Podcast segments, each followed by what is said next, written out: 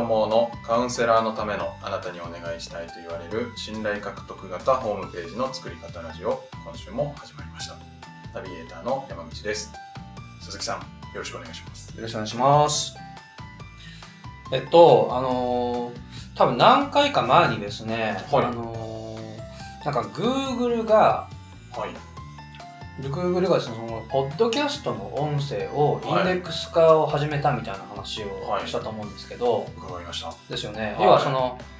なんだろうな、その、音声のそのタイトルだとか、はいそのなんか、なんだろうな、概要とかじゃなくて、もうその音声そのものを、この、なんだろうな、もう文字化、自動文字化みたいなことをして、うんその、なんだろう、検索キーワードに応じて、その、か関連するものをこう表示してくれるようになななってきますはいみたいな話したんですけど、はいえっと、ついこの間ですね、この後8月の下旬だったんですけど、Google がですね、また、えっと、発表がありまして、はいえっと、今度、写真の文字、写真になんかこう写ってる文字はいも検索可能になるそうです。ええあの、多分、あの、OCR って言って、要はその、なんだろう、スキャナーで取り込んで、それをこう、なんか、プログラム通して文字化するみたいな技術は前からあったんですけど、はいあの Google がですねあのそれをこう標準的に、まあ、今は Google フォトっていうその一つのあの枠の中で Google フォトっていう中でなんかキーワードで検索するとはいその Google フォトにアップロードされた写真に写っている文字はいもゴリゴリ検索してくれてほうあのこの写真の中にその文字ありますよみたいな感じであの検索結果に表示してくれるはって発表してましたあ。すごいですねそう、まあ、Google フォトはですね、本当あのーどんどん高機能になっていて、今はなんだ、例えばその写っている人の名前、そのその顔認識をしして、はいこの人はこう名前をこれこれでっていうのを一回登録かなんかしておくと、はいあのその名前で検索した時に、これこの人たちですよねっていうそのまとまりを提示してくれたりだとか、はそう、あの、なんかこのペットとかも認識可能だったりとかしてるんですけど、あえうん、うちのワンちゃんそうそうそう。ええ個体として認識さそうれそうるそうそうそうそうだからあのーおんこのなんだろうそのワンちゃん同じワンちゃんが写ってる写真をガッと固めてけ検索表示してくれたりとかはあすごいそうそうなんですよに加えて今度実際にそのなんだろうな撮影された写真の中になんか文字とかがあったらはいそれを認識してはいその検索することが可能になるそうですうんわかりますかなんか今あのー写真といえばインスタグラムではいあのーなんだろうな、今、アップするときにハッシュタグって言って、はいあの、シャープなんとかみたいな、はいあの、その要は写真その写真に、えー属する付帯情報を、そのハッシュタグで一緒にアップ、文字情報としてアップして、はいで、インスタグラムなんかはそのハッシュタグをキーに、あの、検索とかしてるんですけど、はいあの、もう Google はですね、もうそれすら必要なないと。勝手にそうですね、あのーまあ、文字情報もそうだし、あのー顔だとかそのペットだとかそのその物体が何かっていうのを、うんとまあ、AI とかの話だと思うんですけどちゃんと認識して、あのーそのハッシュタグとかなくてもあの意味としてその写真をこう検索結果を届けてくれるっていうはいなんかもうすごいですよね。すごいですね、そうまあ本当あの今はその Google フォトっていう一つの、うん、と枠の中での機能のようなんですけど、はい今後は普通に多分あの Google 検索は普い通にググった時の検索結果としてもあの写真とかが出てくるんじゃないかなって思ってますあのまさに YouTube がそうでしたよね YouTube も最初はあの YouTube っていうアプリの中で検索した時にその関連あのその関連する動画とかを出してくれてましたけど、はい今は一般の Google 検索はいで普通にググっても YouTube 上に出てきたりもしますよねうーんだからまあその流れでまた来るんじゃないかななんて思ってるんですけど、なるはい、あのなんでしょうね、もう本当 Google があのもう神に近づきつつあるっていう話かもしれないですけど、はい、まあとはいえ本質としては Google がやりたいことはやっぱりユーザーの利便性っていうことをずっと言ってるのではい要はユーザーの役に立つことはいなので、あのーじゃあ僕たちは何ができるのかっていうと変にね、あのー技巧的に、まあ、要は SEO とかっていう話でねなんかテクニック的になんかこう Google にねこう評価されようとするんじゃなくて、はいあのー Google は本当はこうユーザーの利便性っていうことを言ってるんでうん要はその神である Google はですねその僕たちに言ってるのは本当のそのあなたの仕事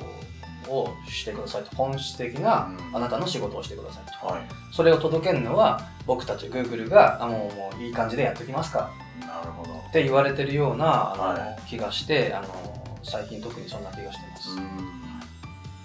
真面目にそうですねコツコツとコツコツともう本質的なあのオリジナリティかつ利便性のあるコンテンツをあの発表していくあの外に出していくうんアウトプットしていくっていうことがはいやっぱ大事なんだなっていなうところですねる大事ですねははいいっていう話でしたはいはいあありがとうございますではですねまた、えー本題に移りたいんですが、はいえー今週もご質問いただいておりますりがとうございありまがすとうございます、えーニックネームが、えーしっかりちゃっかりさんしっかりちゃいましたはい、えーご質問が鈴木さんいつも大変ためになるお話をありがとうございますありがとうございますちょっと申し上げにくいのですが鈴木さんがポッドキャストでお話しされている内容を参考に知り合いにホームページを作ってもらっちゃいました笑い何でしたはい はいとりあえずは完成したので、はいあとは張り切ってブログを書いてアクセスを集めていきたいと思っていますそこでふと疑問に思ったのですがホームページは一旦完成したらあとはブログを書き足していくだけで良いのでしょうか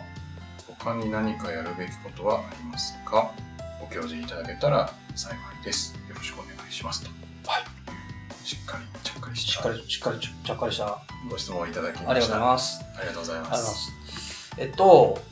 まあ、そうですね、基本的にはあのホームページで作って終わりじゃなくて、はいあの当然ホームページ作ってリリースした段階って当然アクセスもゼロだしはいあの検索してもほとんど引っかかってこないんですけどでそれをあのブログを書き足していく要はページ数を増やしていくことによってはいちょっとずつちょっとずつ Google まさに Google からの評価も高まっていってあの最初ね全然引っかかってこなかったのがなんとなく3ページに表示されたりとか2ページ目に表示されて、ようやく1ページ目に表示されるようになってくるみたいなこう繊維をたどるんですけど一般的には。うんで、まあ、なのでこうブログ書き足していくってのはもちろんあの大切だし必要はいで、えっとの他にっていう話なんであのそこら辺の話説明したいんですけど、まあ、あの運用ホームページリリースした後の運用をどうするかみたいな話はいだと思うんですけど、はいうんまあ、ここら辺ですねあのなんかこう割と専門的な話とかもあって、はいあのまあ、なるべく分かりやすく説明したいなと思うんですけど、はい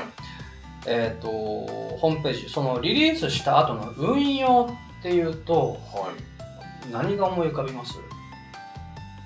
全然全然思い浮かばないですもかう作ったら完成なんじゃないかと私あはーなるほど思っちゃってましたははい。えっと、まあ、ある意味完成なんですけど、あのーまあ、運用っていうことも一つ重要で、ではい何かっていうとですね、まあ、大きく大体3つくらいあるかなと思っていて、いはい1つ目が、えっと、バックアップの重要性っていう話なんですけど、はいうん。あのーバックアップ。バックアップを取りましょうっていう話です。はで、えーっとですね、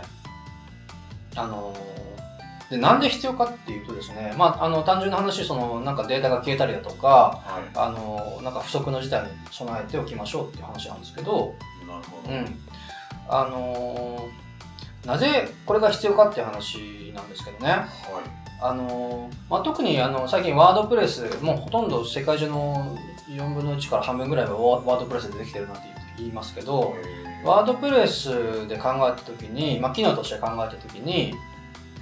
大きくそのブログを投稿するための機能とはいあとはその性的なページを表現するための機能、まあ、固定ページなんて言いますけども、固定のページは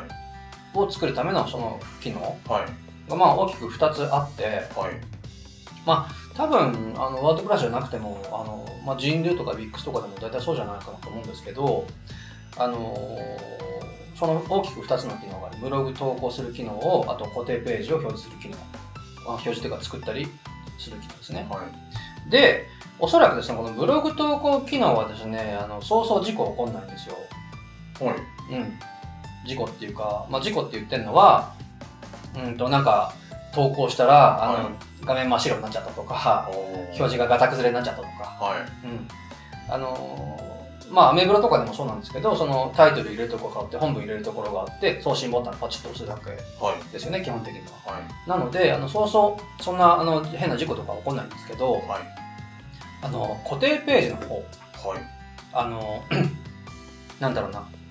えっ、と、トップページだとか、プロフィールページだとか、そうそう、あの、変わん大きく変わらないページですよね。はい。は、あの、ちょっと、実は結構危険なところがあって、そうなんですうか。ん。あの、固定ページって言ったら、だから、その、なんだろうな、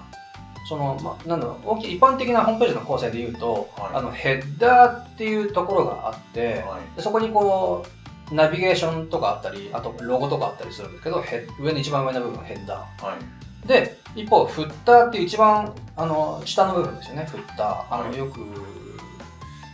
サイトの、うん、とどういうページがありますよっていうこうはい。パパンクズリストみたいなのだとか、あの住所だとか、はい。えっと、ちょっとしたプロフィールだとか載せるエリアがあるんですけど、はい。まあ、フッタはい。ー。あと、一般的なサイドメニューとかって言って、はい。うんとまあ、ブログとかで言うと、その最近の投稿が表示されたりだとか、ああのなんか検索ボタンがあったりだとか。ーはい。なんかちょっとしたユーティリティメニューが載ってたりするんですけど、はい。とかっていう、あの、側の部分と、あとこう、ブログ本文の部分、中身の部分っはてい。いう大きく分かれるんですけど、はうんとですね、あの、この側の部分は、ワードプレスで言うとですい。ね、はい。あの、テンプレートっていうところをいじる必要があっはい。て、うん。なんで、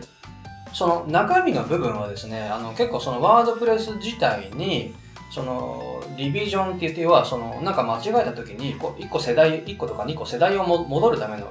機能っていうのがもともとあるんですけどなるほど。この側の部分はですねテンプレートの部分はあのそういう機能は基本ないんですよ、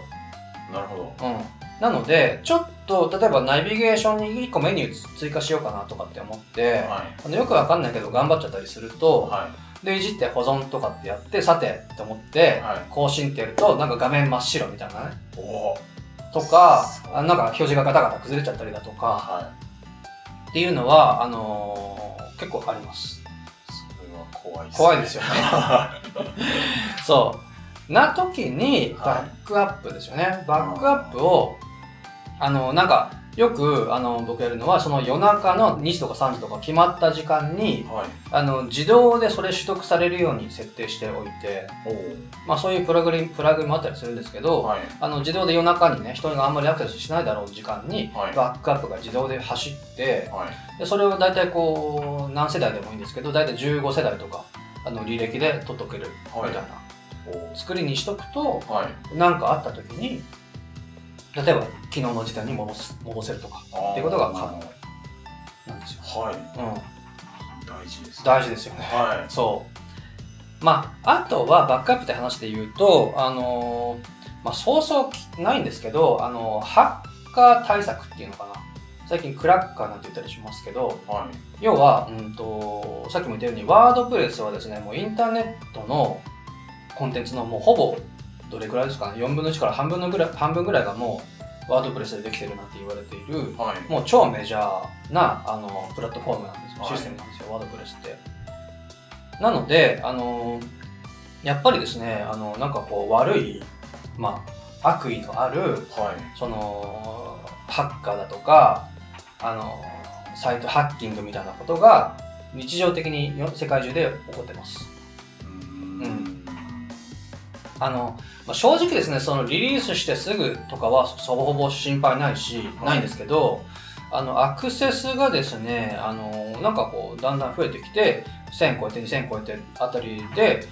く超えてくるとなぜかあの多分ほとんどの人気づいてないんですけどもあの何かしらにアタックされてますあそうなんですか、は気づかないうちにい、気づかないと思うんですけどはあのログとか見てるといあのーよくあのブルートフォース攻撃なんて言うんですけど要はそのあるプログラム、あのー要はワードプレスの ID パスワードがは分かればその、うん管理画面に入っていろいろ悪さもできるんですけどもはその ID パスワードをそのプログラムで総当たりでですねいはいあのちょっとずつ文字を変えてでログインを試行するみたいな自動プログラムがあったりするんですけどはそういうのがですね、あのログとか見てると、同じ I IP アドレスから、そういうこうログインが何回も何回も試行されてるみたいな、あのログとかがたまに見て取れます。あ怖っですよね。はそう。あのーなので、あのーまあそういうの、なんだろうな、同じ IP からのアタックを防ぐっていうプラグインとかもあったりするんですけいど、はいうん、なので、あのーそういうの、まあ、例えば簡単なパスワードとかにしちゃってるとそれをこうプログラムで突破されて、うなんかこうなんかある日こうなんかトップページが見たこともないトップページに書き換わってるだとか、はうん、よくわかんないけどもなんか画面が真っ白で何もできないみたいあ泣けますねなはい泣けますよはいな時にバックアップから戻すっていうことが必要になってきますはうんあのーそう、本当実際ですね、僕のサポートさせていただいたクラカウンセラーの方でも、あのーまああって、いへーあのーまあ本当アクセス数がこう月に数千レベルになってこないと逆にないんですけど、はいそれ辺、敷地超えてくると、もうなぜかなんか狙われます。もうなん、なんですかね、もう趣味としか思えないんですけど、うん。まああとはですね、あの、これはカウンセラーさんではないんですが、はいあの前にですね結構前にそのある、えー、とこう政治家さんのサイトを制作させてもらったことがあったんですけど、はいうん、でその政治家の方のあロアクセスログとか見てると本当中国とかはいロシアとかかはらいあのめちゃめちゃですね、まあ、IP アドレス調べると分かるんですけどどこから来てるかってはいめちゃめちゃアタックされてました。なるほどうん、そうなのでその時にですねあの本当画面が消えちゃったり真っ白になっちゃったりしてしてそのバックアップもなかったりするともう本当あのお手上げというかですねあのまああの制作自体を制作会社とかにねあのは外外注してたりするしてそっちの制作会社の方になんかリリース当初のマスターデータが残っていたりすると、はいラッキーなんですけど、はいそれすらなかった場合、はいもう本当お手上げ。もうまた一から作り直しですね。だから、あのー作り直し、まあ一般的に個人で受け合ってる方とかだと、もうどんぐらいですかね、20万とか30万ぐらいはすると思うし、あと、まあそれぐらいのレベルの方だ、あの、請負だと多分そのコンテンツは、あの、お客さんでご用意くださいって言われるパターンだと思うんで、はいそのコンテンツぶ文章だとかあと写真とか用意してるとか場合はもうまたそれを探したりとか作ったりとかってする手間もかかっちゃうしあの本当そんな数十万で収まらなくなる可能性もあります。っていうバックアップの必要性、バックアップ大はい事大事ですね。はい、で2つ目、えっとまあ、ちょっと似たような話になるんですけども、はこの、まあ、このワードプレスに限らず、まあ、あの何かしらのシステムを入れてる場合はいはいそのセキュリティとあとこうもう一つは SEO のためにはい常にこのシステムを最新状態に更新しておくっていう必要があります。ううーんんなるほはい、あのやっぱり、まあ、デジタルコンテンツなんで劣化することはないんですけど、どはいあの例えばいろんなこう便利機能とかプラグインとか入れてたりするとそれがこうどんどんアップデートされ機能追加されてアップデートされたりだとかあのワードプレス自体になんかこうちょっとしたセセキュリティの欠点バグとかがあってそれを回収するためのこうパッチが当てられたりとかっていうのははちょいちょいあるんですよなので、うんあの最新情報端に更新する必要っていうのが出てきますいはいうんそうまあ、バージョンアップみたいなことがどんどんあの本当繰り返されるんですけど、まあ、今言ったようにそのなんだろうやっぱり機能追加とかっていう利便性の話もためにもためっていうのもあるしあとはこうセキュリティっていう観点で最新状態にするしておく必要があります。うんえっとはいうんとまあ、さっきも言ったようにその、まあ、セキュリティっていう観点で言うと、はいワードプレスはもうトップシェアなわけですよ、はい。うん、なのであの悪い人が世界中からななんか悪だくみをするわけです、はい。うん、ででその悪い人たちってその不正アクセスしよう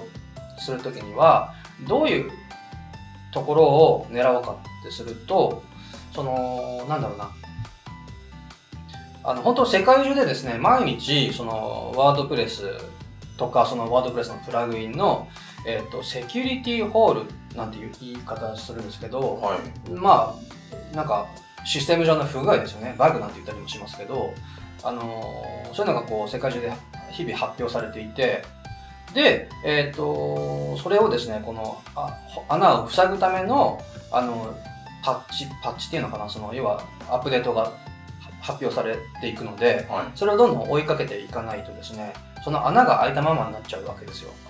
うん、で要はこの穴っていうのはどういう穴であのどういう不具合ですっていうのが発表されちゃってるので、はいそれを裏手に取るとあじゃあどういうことをすればそこに入れるなっていうのがプログラマー分かりますんで分かっちゃうんですね。分かっちゃうんではあまあ、どういうアタックをするとそのシステムを壊せるかみたいな当然逆にあの分かっちゃうので。 あのそうあの常にあのセキュリティホールを塞ぐための、えー、とアップデートっていうのがあの月にどれくらいですかね月に 1, 1回2回ぐらいはああのあるので、あのどんどん当てていかないと、うん、セキュリティ的にセキュリティ的なあの危ない状態にどんどんなっていきますよっていう、うん、そうなんです。はい。でこの話さらにちょっとあの面倒くさいのがあのじゃあ常に常にあの例えばワードプレス本体でプラグイン10個入れてましたはい。でそれらもうの方図にどんどん新しいものにしていけばいいかっていうとそれもそれであの一つリスクがあってはい。うんと要はそのなんだろうなプラグインという便便利機能がいろいろあったりするんですけども、は例えばじゃあプラグイン A プラグイン B っていうのがあった時にあのまあなんか連動して動いてるプラグインですとあのなんかわかんないですけどなんか例えばブログ書いた時のその関連ブログあ関連記事を取ってくるようなプラグインが例えばなんか A と B が連動して動いていたとい。はい。で A がある時最新情報に更新されました更新情報だ最新情報にしましたってと言った時に今までうまく連動して動いていたのが A を新しくしたことによって連動がうまく取れなくなって、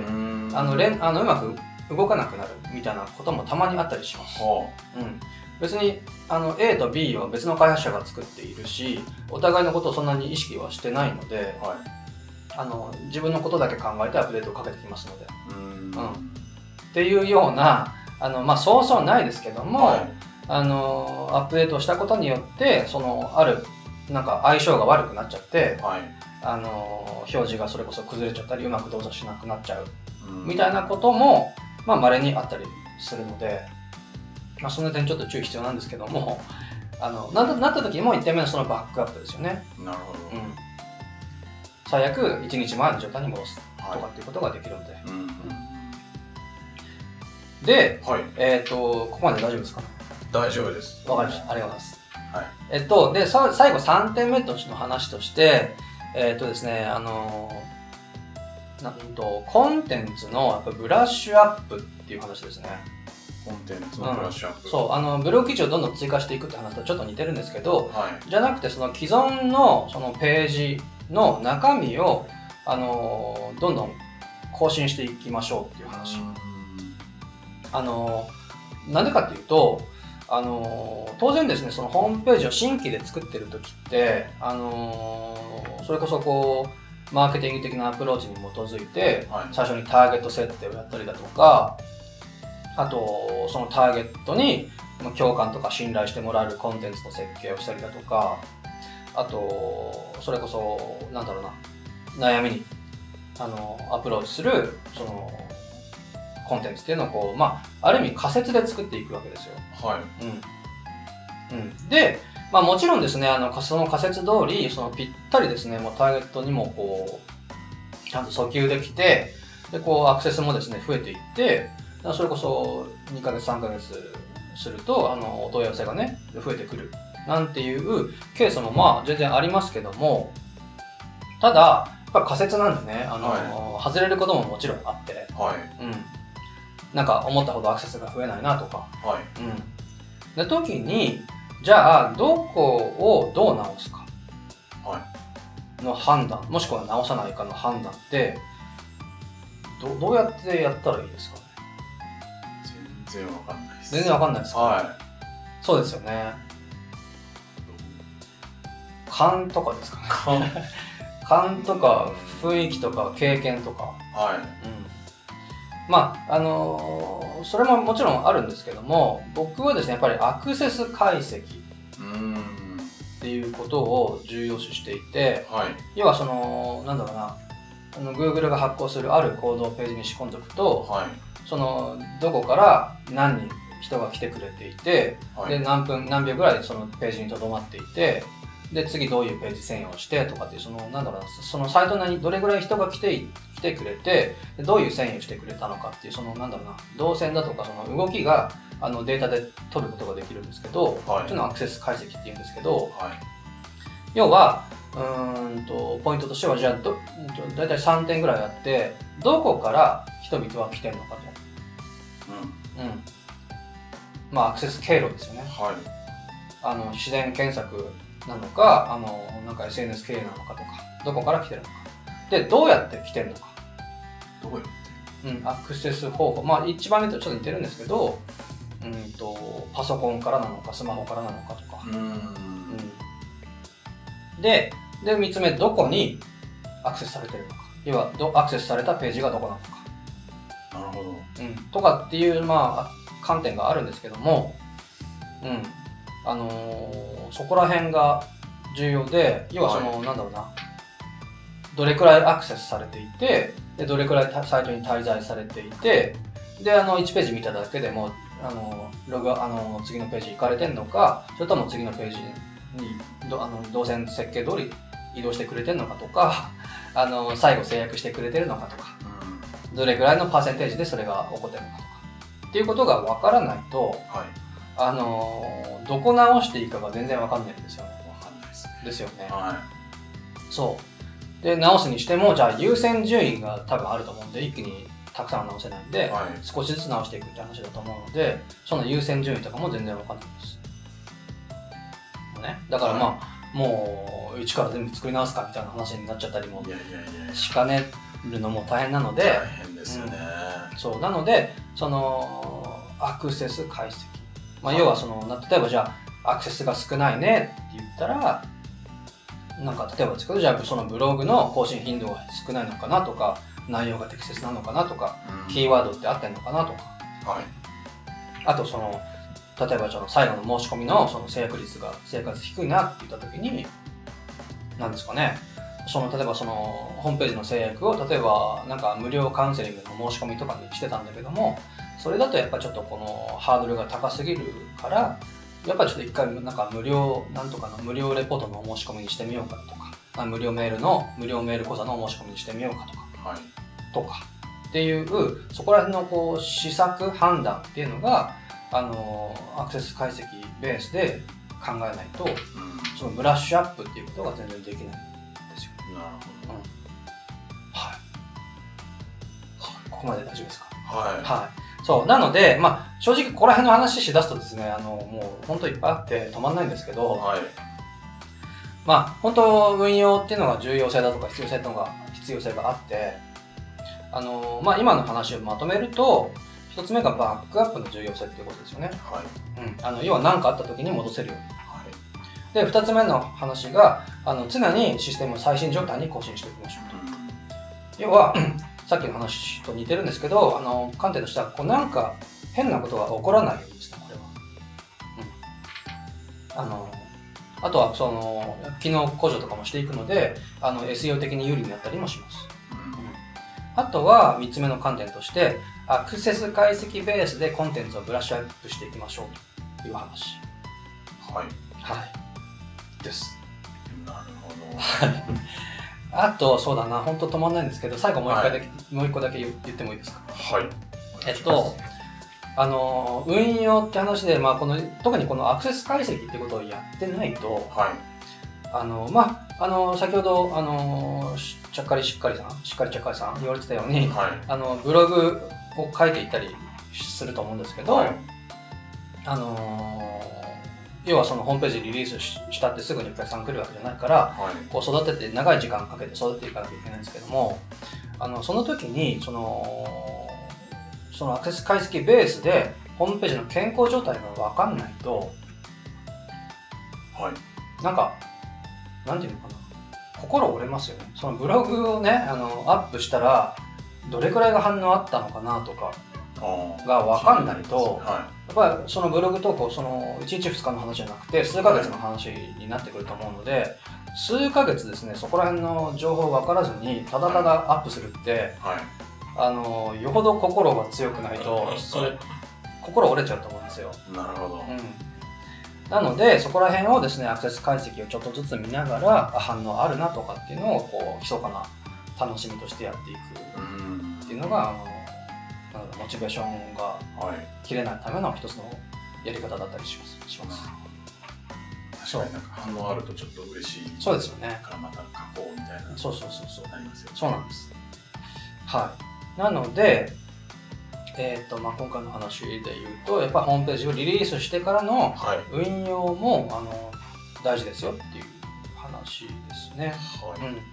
まあもちろんですね先ほどの仮説がもうぴったりあってはいもう最初からですね、あのーうまくいく人もまあいるし、あのーまあ、そのうまくいくようにそのその角度を上げようと思っていろんなこうマーケティングな考えに基づいて、あのー設計はするんですけど、あのー